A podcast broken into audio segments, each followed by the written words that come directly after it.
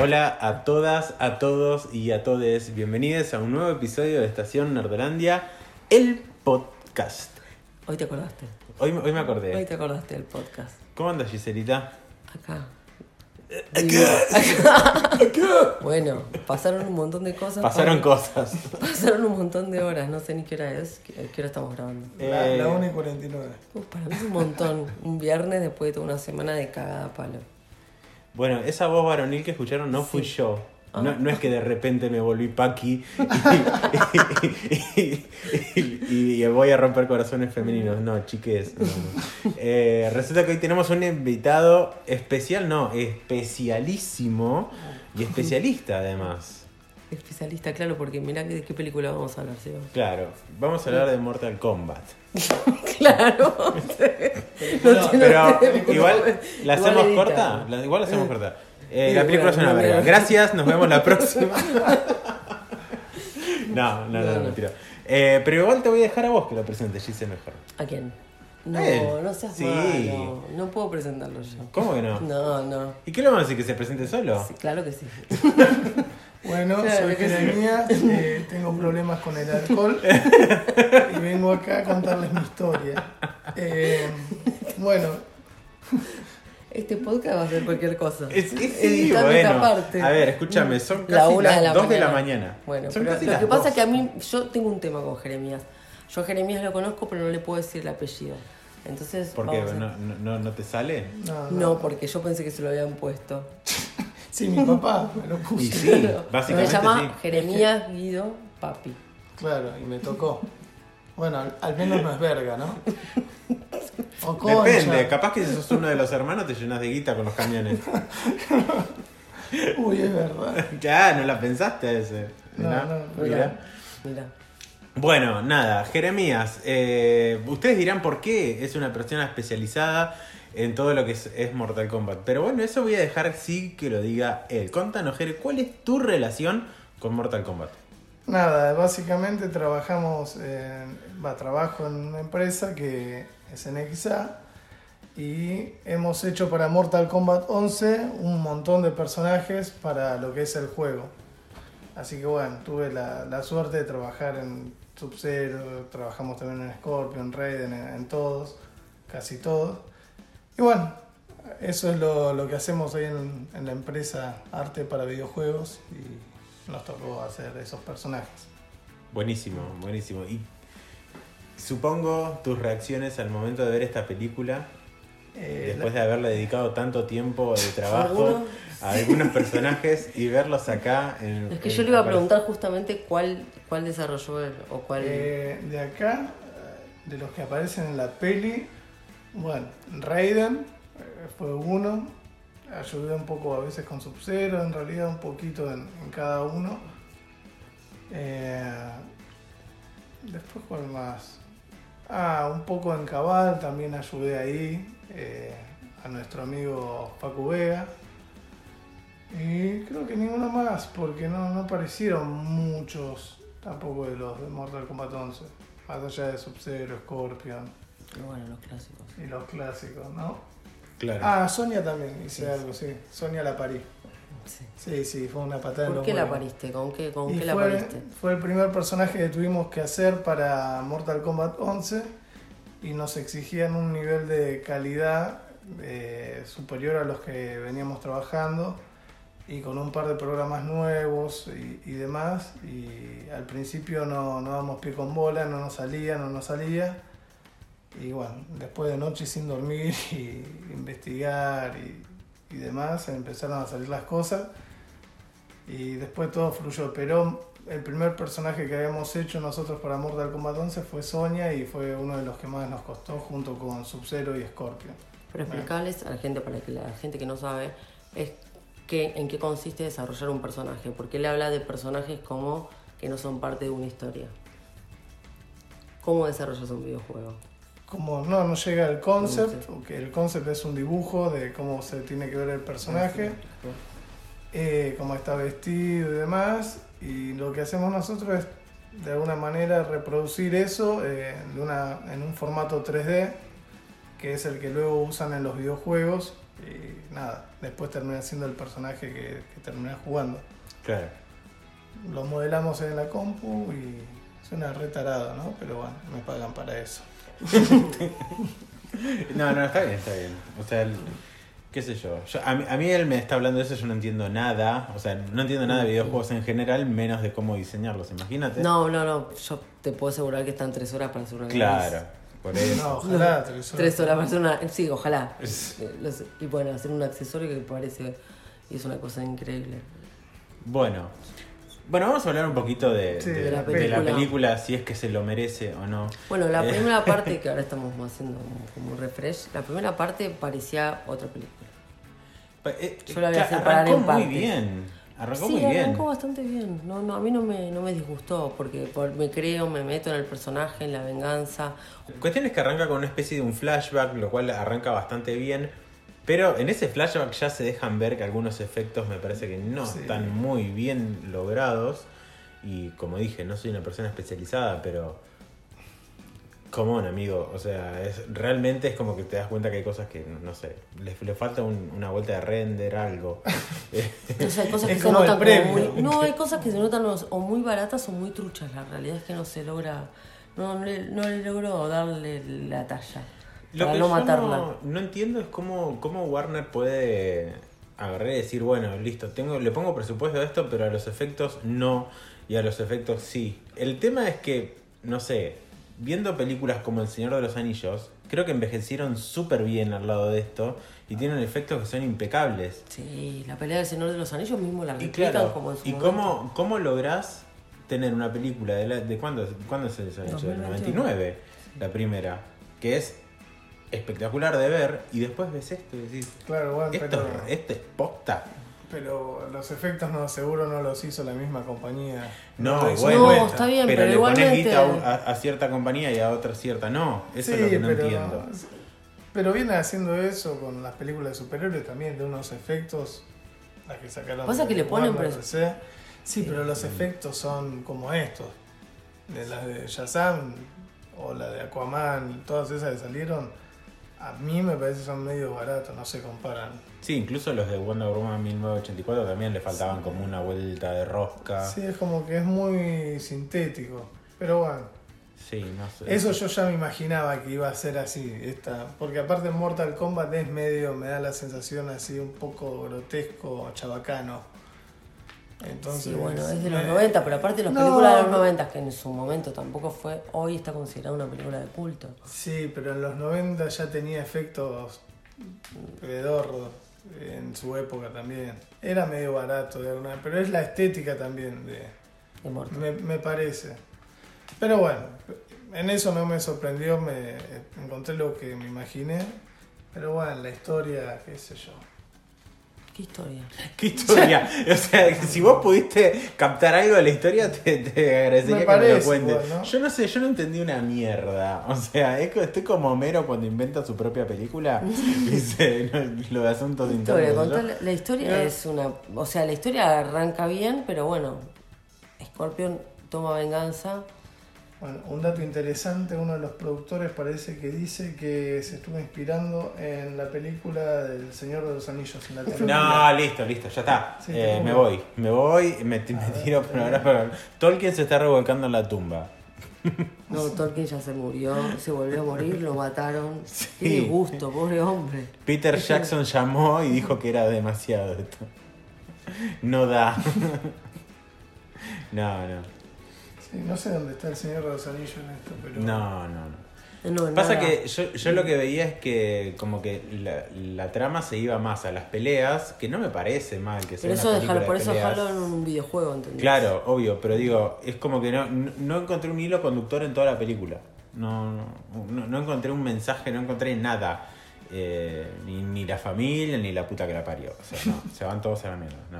No, pero Mm. todos desarrollaban su fuerza, su fortaleza o su poder cuando estaban al límite de una situación. O sea, siempre este era, era el límite de uno contra el otro. Sí, pero. Y así como desarrollaron, sí, Sí, era- sí, y sí, era sí, como, sí. pero era como muy cantado cuando lo iban a desarrollar.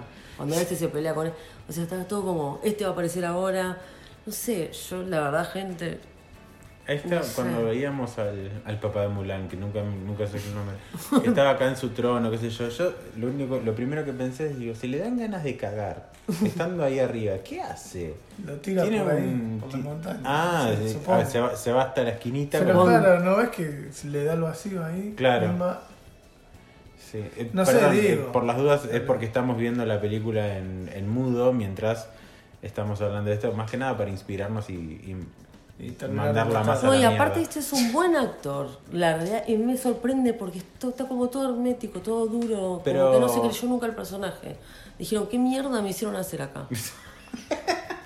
No, pero muchas veces es la dirección lo que. Sí, lo que bueno, cuenta. pero la dirección lo cartona, no, no Bueno, sé. obvio, Bueno, sí. El director, creo que por lo que vi, eh, solo hizo una película y es esta. Está bien, O pero hay gente que hizo no. una película, hay gente que no hizo bueno. ninguna película y la primera película está buena. Está bien, igual le dieron Mortal Kombat, que, que es una cosa difícil, me parece. No, sé yo, no, dieron. Eh, Sí. Es, es difícil por lo que tenés que contar. El juego es. La verdad que también el juego es medio así. Pero me parece que más difícil sería una historia que es completamente nueva. Acá, o sea, no, no, no estoy diciendo que, que esto no sea nuevo ni nada por el estilo, pero digo, tenés un montón de cosas en qué inspirarte, en qué basarte cuando estás haciendo una franquicia grande o cuando es algo que viene de videojuegos, cuando tenés otras películas que fueron antes, cuando, no sé, no tuvo incluso serie de dibujitos esto. Sí, sí, sí. O sea, tenés un montón de historias en que, que hablamos hace un en rato. que inspirarte. Y si con eso, como antecesor, no haces algo copado, es como que dale, amigo, dale. O sea, entiendo que puedes tener un montón de, de fallas técnicas y cosas que te pueden fallar en tu primera vez, pero de ahí, hacer una, una película que no tenga un hilo conductor en la historia. Estás complicado. No, pero aparte que si yo no sé, ponele que no te dan presupuesto, ¿no? Pero, o sea, usalo de otra manera. O sea, Comprate una pizza. No sé, usarlo de otra manera, fíjate, no sé, yo a los números digo, bueno, me dan tanta plata, trato de hacer otra cosa. Ya sabemos que te ponen poca guita. A, a Top Philly, ¿cuánto le pusieron para hacer el Joker? Nada, dos pesos con cincuenta. Y Tenía el te hizo Joker y tenía- peliculón. ¿Eh? Y le salió Phoenix. película. Bueno, pero por eso te digo, me dieron este presupuesto. ¿Qué hacemos con esto? Pero y te hizo un peliculón. así, ¿eh? Le dicen toma plata y hace más o menos. Sí, te recortan, te empiezan a Está bien, recortar. si vos pero- querés hacer esto, por ahí no te lo avalan. Y bueno, eso Vos te tenés digo, un determinado, vos te dicen vos con tanta, con tanta, con- vos, vos vas a contar con, no sé cuánto es el presupuesto, debe estar en Google, con cuánto, cuánto es la producción de la película. Eh, Pero a lo te que- doy tanta guita, fíjate lo que debe ser la producción, no debe ser ni un cuarto de un capítulo de, un, de WandaVision. Bueno, lo que a mí me- me parece es que me odio a mí mismo por lo que voy a decir, pero no es la primera vez que vemos que es una peli que tenga cosas que no están terminadas y que le echan la culpa a la pandemia, lo que sea y bla.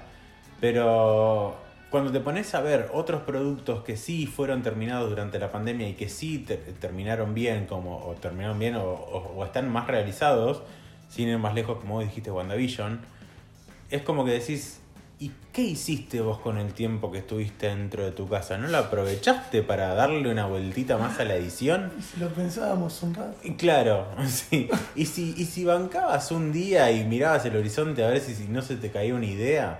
Y después un dato que tal vez no dijimos antes, es que esta película logró estrenarse, al menos en, en Buenos Aires, por un día, solamente el jueves pasado.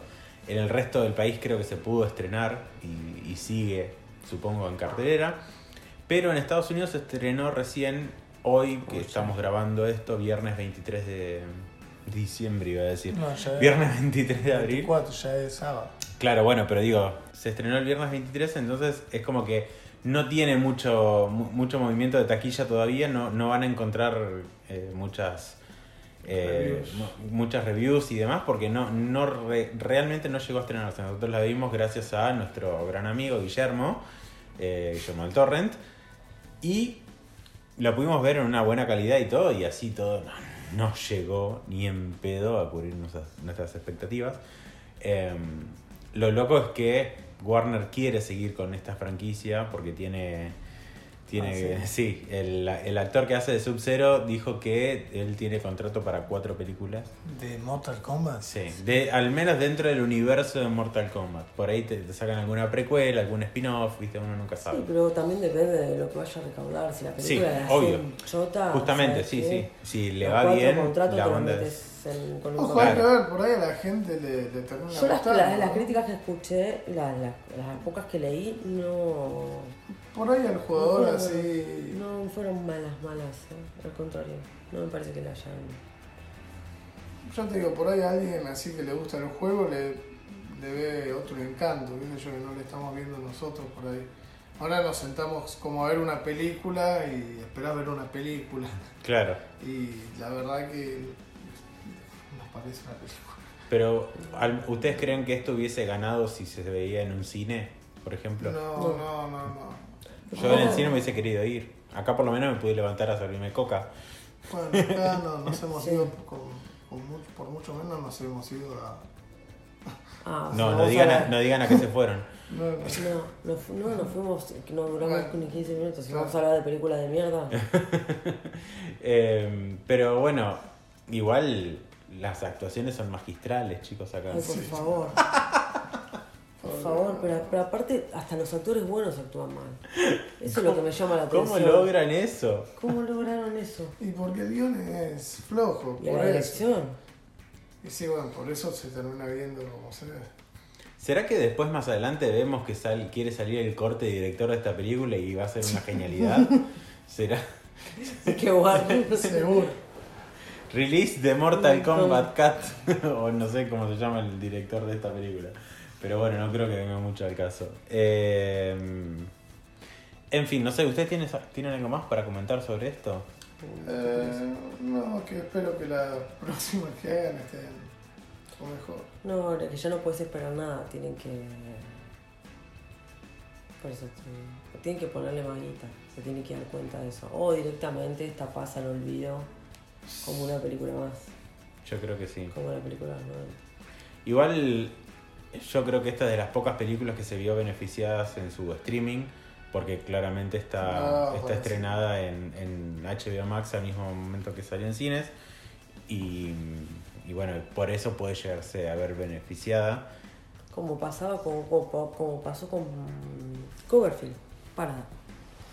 Cuando- Eh, la tercera, la Ah, tercera. es malísimo. pero cuando la anunciaron, la anunciaron en la Super Bowl. Pero aparte, esa me acuerdo que. La anunciaron ese día, ese día sí, el tráiler, terminó la, terminó la Super Sí. Bowl y empezó. fue yo como me una sorpresa. Fue como una sorpresa. Yo me la vi ese mismo día. Yo me la vi esa misma noche. Sí, una hora 27 de mi vida, perdón. y todavía no la recuperé. Todavía no la recuperé ¿Qué nunca pasó? más. La mano caminando sola. Lane favor. está buena. La 1. La No, la No, dos, la ¿te 2 gustó? a mí me gustó. A mí me gustó la también. 2. Sí, sí, sí. ¿No te La gustó? A mí me gustó como el, giro que le dieron. Mí primera. me, me interesó. Pero bueno, acá no pasó eso. No, la 3 es dramática. Dramática. Me Bueno, duele.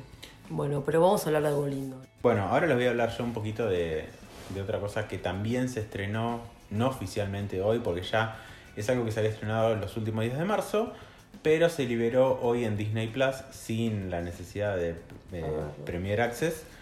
Raya and the Last Dragon, o sea, Raya y el último dragón.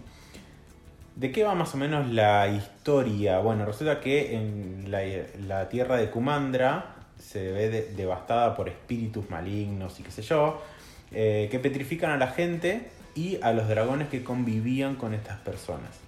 Sisu, que es el último dragón, concentra su magia en una gema y destierra a los espíritus reviviendo a la gente, pero no logra revivir a los dragones. Luego de una lucha por el poder, por la gema, el pueblo de Kumandra se divide en tribus y según sus ubicaciones, en una especie de, río que, va cruzando esta tierra, que tiene forma de dragón, se dividen en colmillo, corazón, columna, garra y cola. Y es la región del corazón la que queda en posesión de esta gema. Saltamos a 500 años después y el jefe de la tribu de corazón quiere hacer una, una especie de festival para poder reunir a todo el pueblo de nuevo.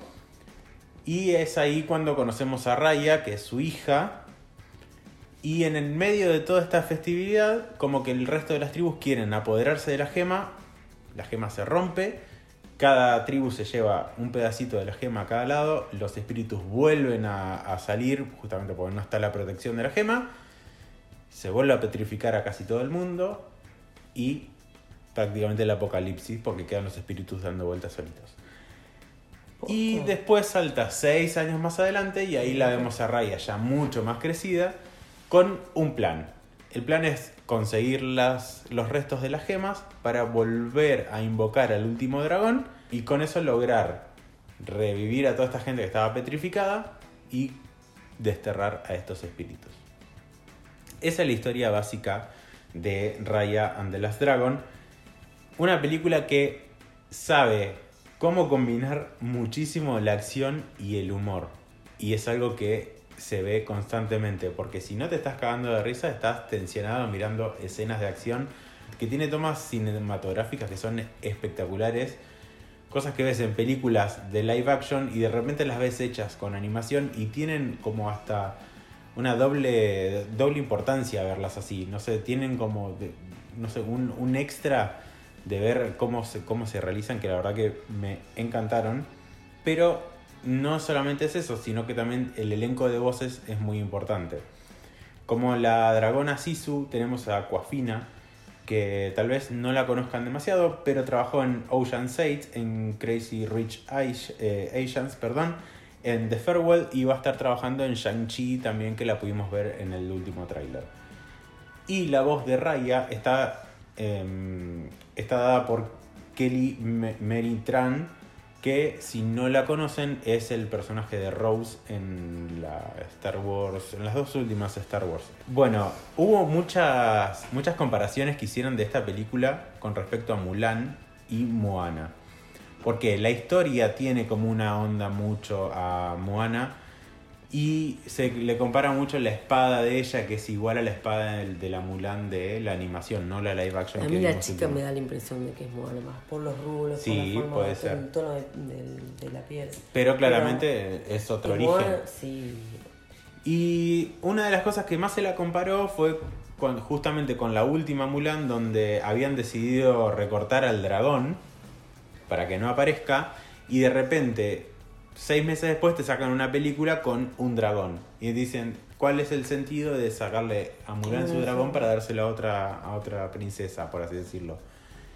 Y la onda fue que claramente acá es otra cosa. O sea, Mulan ya tenés tu película original en live action, en, perdón, en animación, donde tenés tu dragoncito. En la live action no lo tenés. Y acá es una película de animación diferente. O sea, es otra historia. O sea, que tenga un dragón o no tenga es, es cuestión propia de esta película. Y me parece que no tiene, no tiene sentido compararla por eso. Pero claramente, como a nosotros nos gustan los chismeríos y los puteríos, también quiero hablar de una controversia muy grande que se generó con la actriz que le da la voz a, a Raya, que como ya dije es eh, Kelly Mary Tran.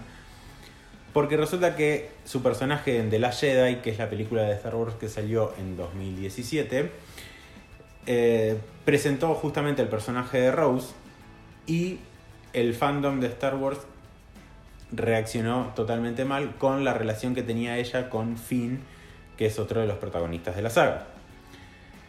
Pero la cosa fue que en lugar de reclamar con los realizadores de la peli, o sea, con, con Lucasfilm o con Ryan Johnson, en de- definitiva, que era el, el director, el fandom se fue directamente a atacarla a ella en redes sociales, Oh, como siempre, como siempre.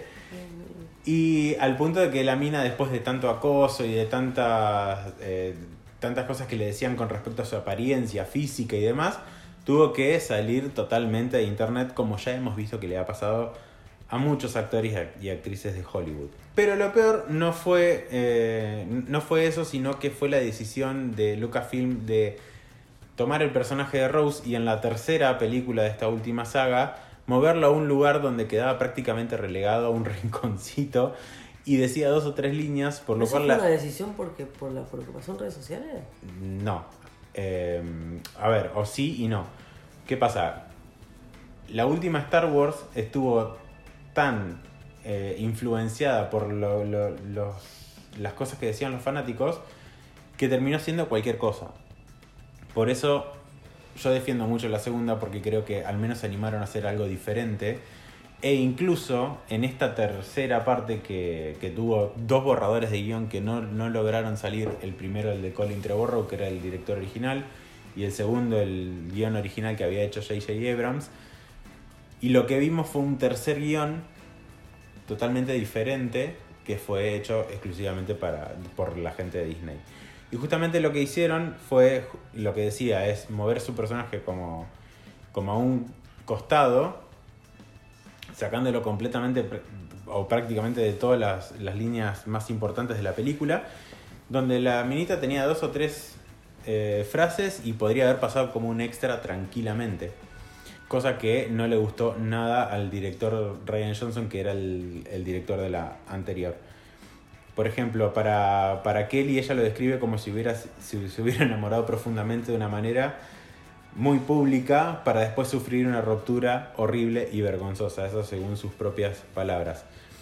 Pero las cosas se equilibraron un poco justamente cuando eh, fue elegida para el protagónico de Raya and the Last Dragon, dando la voz a la primera princesa del sudeste asiático.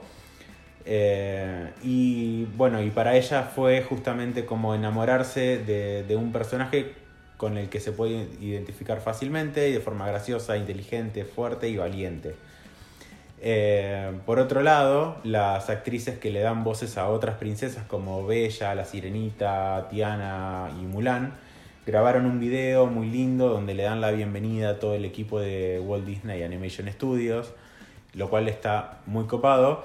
Y lo que más me interesó es que son justamente todas mujeres y el único chabón ahí es Jonathan Groff, que es el que le da la voz a... ¿Cómo se llamaba este? El de, el de Frozen, no me acuerdo el nombre. Eh, pero claramente está ahí, yo, yo, estoy seguro que está ahí porque es un, uno de los pocos miembros de la comunidad LGBT que trabaja hoy por hoy en, en Disney. Porque convengamos que es algo que no, no, está muy, no está muy aceptado todavía en toda la parte de Disney. Justamente en la última Star Wars vimos un beso entre dos mujeres, pero fue de forma fugacísima. En, una, en Onward vimos como una frase que, que si no, la, no le prestaste atención te la perdiste. Eh, yo, yo, creo que hay gente que piensa totalmente de lo que voy a decir. Pero... ¿Qué cosa? ¿Que hay mucha inclusión? Sí. ¿En Disney? Sí. Por ejemplo. No, que incluye, por ejemplo, los, los personajes, cómo los cambian. No, bueno, pero una cosa es la inclusión general y otra cosa es la inclusión puntualmente del De colectivo. No lo están metiendo en películas, en, Sí, van a meter los eternos. Bueno, pero eso igual hasta no verlo, yo no digo nada. Lo que sí me sorprende es que justamente pongan a Richard Madden, que también es un, Sí, es un actor eh, abiertamente gay, y que lo pongan enfrente de un proyecto tan grande. Eso sí me sorprende, eso sí ya, lo- ya sabemos que va a ser seguro, pero con respecto al resto de los, de los personajes que también dijeron que en Eternals va a haber, que técnicamente Valkyria también lo es, pero hasta yo no verlo, hasta que no me lo confirmen, es como que queda todo en el, en el limbo dando vueltas. Sí, bueno, todavía no vimos los eternos, pero sí.